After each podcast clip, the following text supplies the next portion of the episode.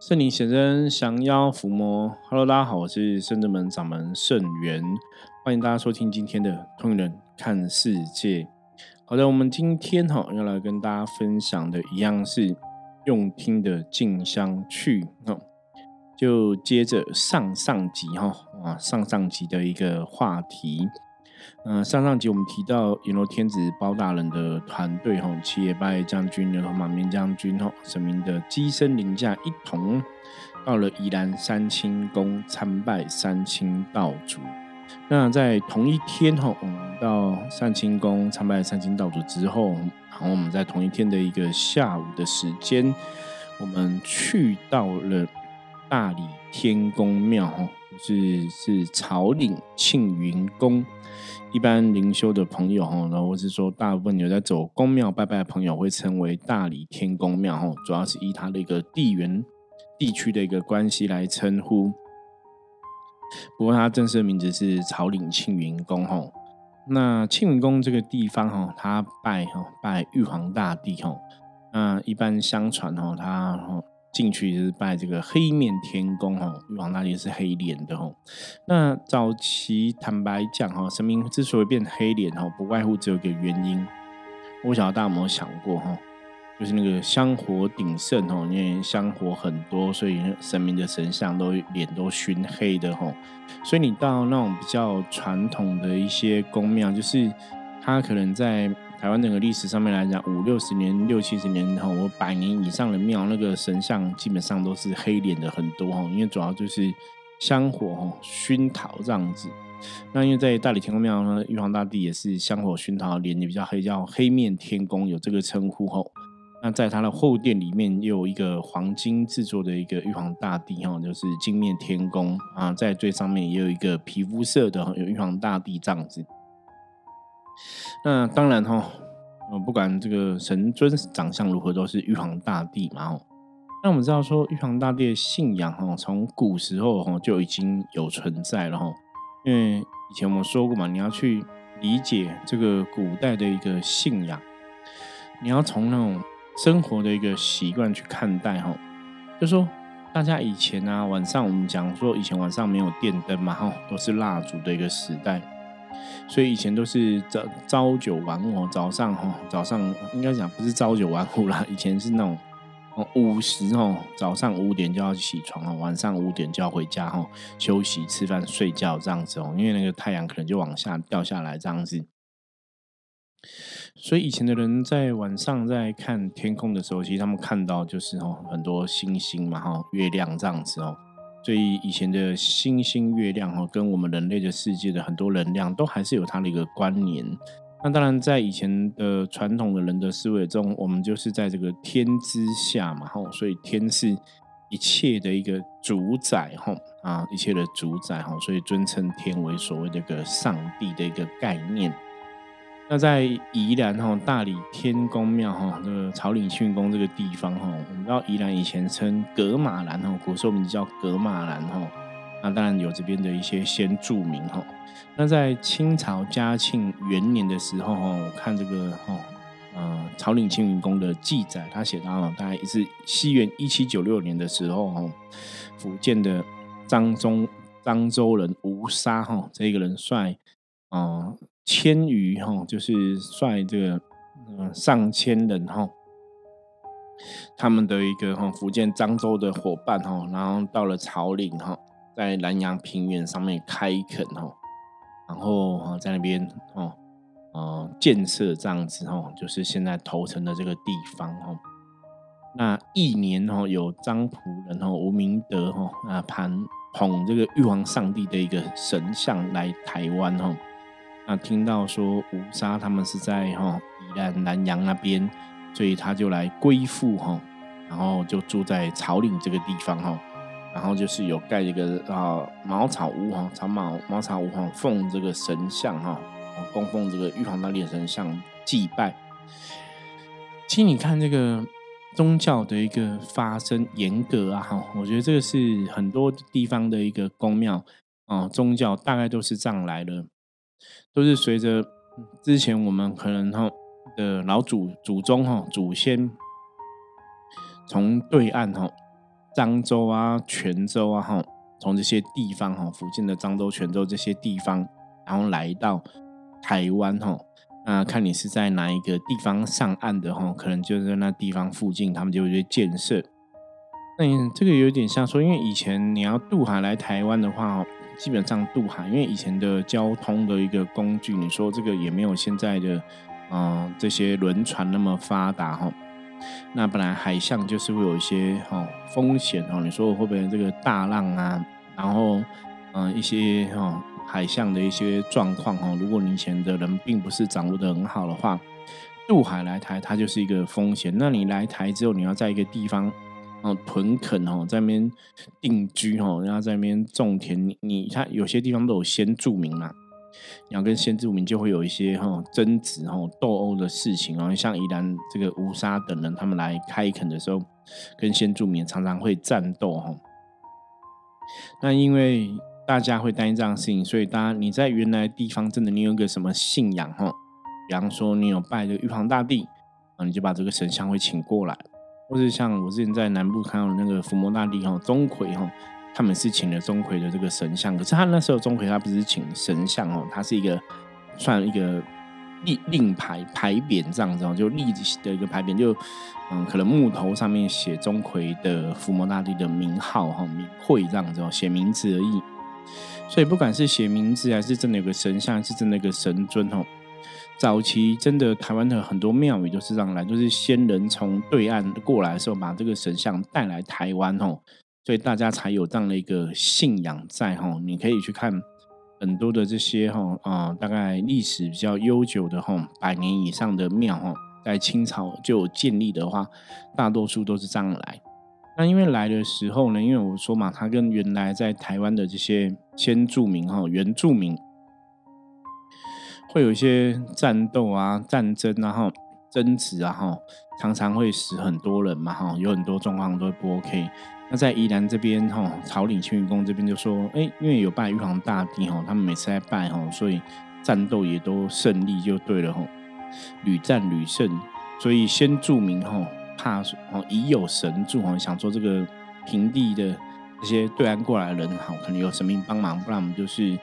握手言和哈，不要再争执哈，所以大家各退一步哈，才陆陆续续哈有这样的一个哈神明保佑哈啊这些。啊，福建漳州人的一个状况出现，那当然你要感恩神明的保佑，大家对这个神明的看法哈，当然就是会非常的一个虔诚。所以从早期这样的状况，当然你从早期清朝建立到现在哈，随着民国很多的文化的改变，那后来可能又经过什么样的事情，又哈重重新一些士绅哦一些。嗯，有头有脸的一个地方上人物堂，大家又发起哦，大家又在捐钱，然后把这个庙宇越来越庄严。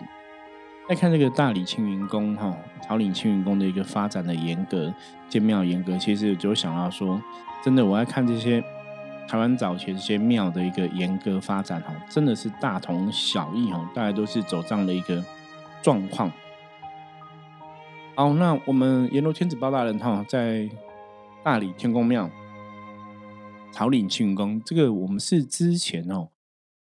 应该算是去年哈，现在是二零二三年，我们在二零二二年就有去过一次哦。那一次我记得是包大人第一次，应该是第一次，就是出去外面拜拜哈，就包大人的机身，然后穿神将的衣服哈，然后去外面进香团拜哈。那那次我们还有我武判官哈，是道金是武判官的机身，武判官也有去。那那次我在那边拜的时候很特别哈，因为第一次哈，你知道，其实大家如果了解我很久的话，你就知道说我对这种神明的东西，当然基本上我们都还是非常的尊重哈，非常尊敬哈，我们有这样的一个信仰。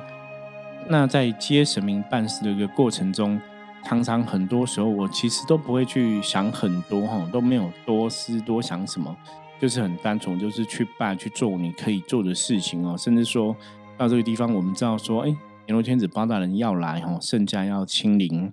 那我们可能要降价去接他部分。可是接了他部分，你进了这个庙之后，到底要干嘛？要做什么事情？有时候你也不会先知道哈。那那时候去的时候，就是在门口，我们已经着完妆，准备要进驾哈。那跟结拜很多人都着完妆，就着完妆，我们一走到那个庙的正前面哈，我我到现在还是印象非常深刻。因为你一般我们着完妆，我们都到庙正前面，可能哦学生弟子会打静香哈，静炉会打静香，然后再来清净一下，然后我们再进行接神的这个动作。结果那一次到那边之后，那个静香才还没有打，就是我人只是站定位，你知道那个神明的能量就来了，就非常的电哦，非常的强，那个东西真的让你觉得哇。是有点夸张哦，有点特别。你也不想说为什么那个能量的磁场感受是这么强烈，所以那一次坦白讲，真的有吓到我哦。就包大人来的非常快，然后磁场很强。那当然，包大人磁场一来之后，其他的哈七叶八将军、牛头马面将军也是很快速就降价降临哦。所以那是我们第一次在在大理天宫庙。所以坦白讲，有上一次这种电量很强的一个经验哦。你就去思考说，那我这一次去会不会有同样的感受？哦，我觉得这是人之常情。那当然，这一次去哦，我们这次去刚好遇到大雨，你知道吗？礼拜六的时候，那宜兰哦到处都是下大雨的时间。我们要离开三清宫的时候，天气已经放晴了，就是没有下雨，这样离开三清宫没有下雨。然后我们就想说，哇，这样很好，可能老天爷知道我们要出来拜拜进驾哈。那你如果下雨，真的你要进驾是非常的不方便。就还好，我们那次也没有带神明的神尊然后本来还想要带神明的神尊，还好也没有带哈。因为你要带神明的神尊，在这种下雨天也是非常痛苦哈。所以我们后来就是也没有带神尊，然后就是当然是神明要降价，穿这个神明的衣服哈，降价哈办事。那降价的过程中。坦白讲哈，下雨天也真的是非常的不方便哈。一般我们现在做大家都是我先穿好神明衣服，因为这种神明衣服比较不像说你那种传统的哈，那种鸡童啊哈，鸡身降价，让人降价之后，嗯，在那边换衣服啊，然后在那边哈为那个神明的衣服哈。那像我们 神明的衣服都整套的哈，所以理论上来讲，我们都是整套先穿好哈。然后才在面吼啊净哦净空吼，让自己的能量可以跟神明能量可以相应连接哈，就是我们会做这样的一个事情，然后才开始接神。所以我们没办法说，哦，我等神来再去穿衣服，因为那是整套穿的哦，是比较不方便，没有办法这样子哦，在面脱衣服，我觉得那也不雅观呐。所以，我们穿完神明的衣服之后，在面要降价的时候，你当然会在那边沉浸一下哈。那我们这次因为下雨天，我们就全在旁边的走廊这样子哦，因为它那个有有亭子哦，可以遮住。那我们就是降价，神明来了之后，才走到前面准备竞价的一个事情哦。当然，包大人在这边，然后玉皇大帝这边就一样有哈禀天哈禀神。让神明知道说，阎罗天子包大人在这一年以来，哈，嗯，大概已经到了台湾的好多地方的一个法会的一个现场，哈，超度的一个现场。那阎罗天子包大人也是尽自己的力量帮助了很多无形的众生，哈，所以是一方面跟玉皇大帝禀告，哈，啊，圣真门的阎罗天子做哪些事情？那二方面，当然也是希望说玉皇大帝，哈，可以帮忙协助，哈。那这时候就要讲到说哈，很多以前真的的确，我觉得这个部分还是跟传统庙宇到大同小异哦。那的确以前很多的一个传统庙宇哈，如果说这个神明跟你有一个主庙的一个关系的一个因缘的话哈，大家也会去这些神明的一个庙宇哈，神尊的庙宇来祈请神明加持或是派遣啊兵将来帮忙大道的一个事业。那阎罗天子毕竟是这个代天哈巡守哈，在这个世界上帮助大家嘛，在台湾的土地上哈，不管是阴阳两界的事情来帮助大家，所以本身跟玉皇大帝缘分哈也是非常的一个哈连接很深就对了哈。那就像我们讲一开始阎罗天子刚开始啊圣驾出巡，我们也是到了大理天宫庙哈，朝领青云宫哈禀报哈。啊，这边的玉皇大帝，所以我觉得那是有一个缘分的一个连接在，所以我们这次回去也是跟玉皇大帝禀告，说到底阎罗天子这两年做哪些事情，然后也希望玉皇大帝可以拨来兵将。那在请神拨兵将帮忙圣正门的大道之路的时候，我们在今天稍早的时候有讲过嘛，我们先去了哈宜兰三清宫哈，那三清宫当然三清道主跟我们的连接关系哦，因为天上圣真仙，人间圣真门哈，包括圣真门这三个字也是三清道主给的，所以说我觉得那个连接更不一样哈，所以也是请了三清道主帮忙哈，然后就顺利请到。那在啊草岭庆云宫的时候哈，在啊。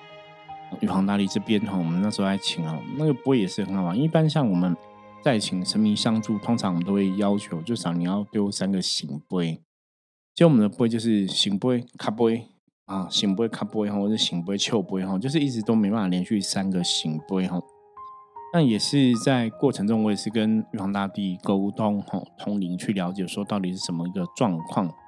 那也请了圣人们的圣真弟子，然后弟子、学生我都跪下祈请神明的帮忙哦。那后来才了解哦，玉皇大帝哈，他也提出一个问题啊，问我们说：那我们请了兵将哦，请了这么些兵将，我我们要做什么？你知道这个有点像什么？有点像说你今天跟老板哈。跟老板，你想做一个事情，要跟老板要预算嘛？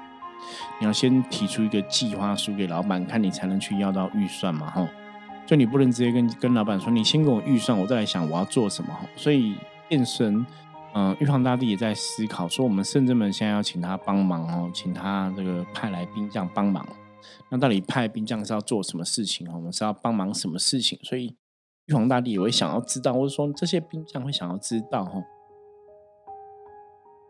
所以在那个过程中，你就是要去说服哈，你要去说服，你要去说明哈，让玉皇大帝哈，让这些兵将知道说，那到底他们来，嗯，圣人们帮忙哈，要做什么样的一个事情。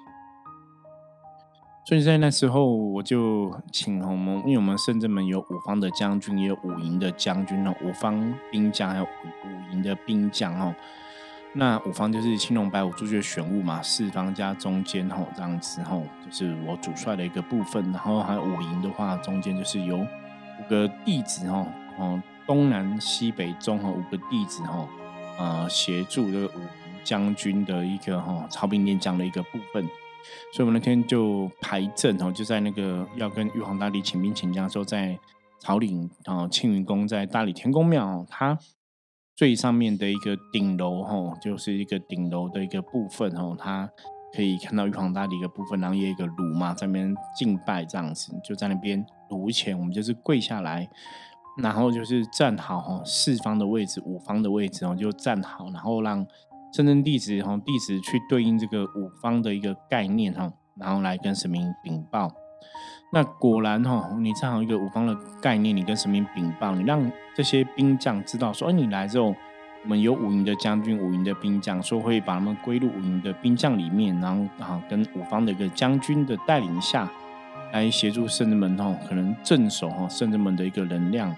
然后也是情况哈，来帮助这些诸佛菩萨，帮助这些神明哈，啊，一起去做利益众生的一个事情。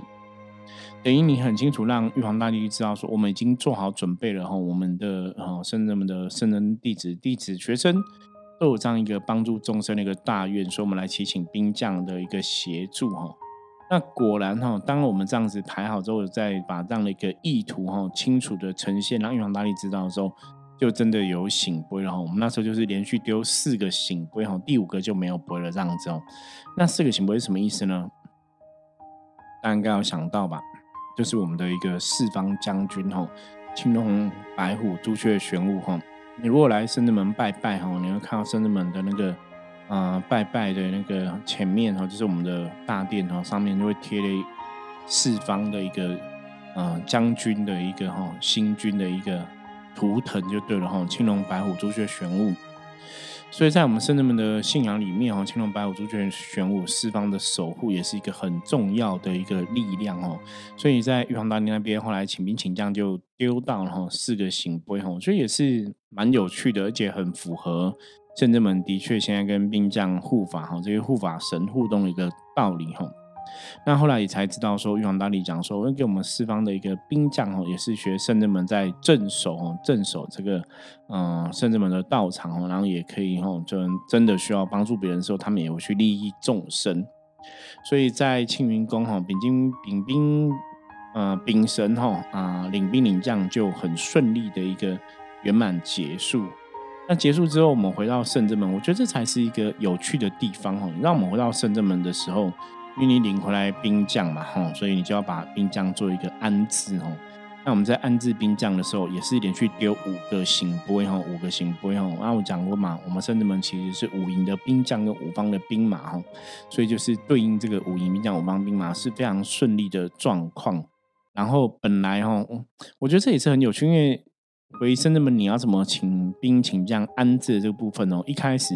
学生弟子在问我的时候，我也都不不晓得哈，没有这个特别想法。那当然，我们回到圣正门，因为出去外面是阎罗天子包大人哈，圣驾亲临办事嘛，所以我们回到圣正门回家之后，也是让包大人自己来哈，然后禀报说他这次生物做了什么事情。那一般在这种状况下，基本上我也都不会去设限，说哎，到到底包大人会讲什么，或者说这个状况是怎么样，其实我都没有特别想法哈。可是当你真的穿得上包大人的衣服，然后包大人真的来的时候，我觉得很有趣的一点哦，我的确就会知道说现在该做什么哈，所以就跟学生弟子讲说，我们要几杯酒啊，哈，几分金子啊，几个灯啊，我们现在准备要做这个，因为我们接了很多兵将回来，要去安置这些兵将哈，然后就是确定有安置的话，一样是用瓦形瓦杯的哈直杯的一个方式来确认。那后来就啪啪啪啪啪哈，就连续丢五个行波，很我觉得很厉害，超厉害，你知道吗？就连续丢五个行波，确定说这些兵将有安顿好。因为丢第六个行波的时候变卡波了哈，所以总共只有五个波这样子哦，这是非常清楚。因为五个波就对应圣人们的五方将军哈，五营的兵将哦，我觉得这是非常呼应的哈，因为我们的确是安置在五营的一个将军里面。那那这也是哈，怎么安置方法也是我真的包大人来之后才会去知道。我觉得对我自己个人来讲，我曾经跟很多朋友讲，我说我是非常理性哈、理性理智的人。你说对这种感应的东西。坦白讲，真的神明还没来的时候，我未必会知道哈。可是很多时候，当你接神了之后，你就会有感觉，知道说这个事情该怎么做哈，才会比较圆满哈。我觉得这也是一直到现在，我都还是觉得很不可思议哦，很很特别的一个地方哦，充满玄玄妙哈，充满神奇的一个地方。那包大人安顿完兵将之后，其实后来的时候。一般你会觉得说啊，包揽这样呢，安顿完了，我们拜拜完了，是不是圆满了就可以结束了，对不对？结果不是哦，我们那时候真的感应非常强烈，又确定说有无形的众生哈，还是有无形众生跟着包大人回来了，